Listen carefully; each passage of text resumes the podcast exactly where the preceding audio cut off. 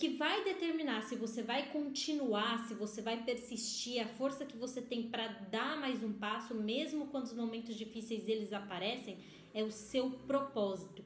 E é por isso que você precisa urgentemente parar e pensar qual é o seu propósito. Eu já falei isso anteriormente, vou repetir.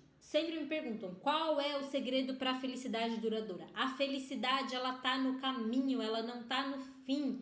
A felicidade está em você conquistar, está em você crescer, está em você aprender a ser grande para conquistar o que é grande. Você não vai chegar lá se você não se construir ao longo do caminho. Quando você se constrói, a verdadeira felicidade está aqui, no que você vai conquistando no dia a dia, na pessoa que você vai se tornando no dia a dia, para chegar e conquistar o seu objetivo maior.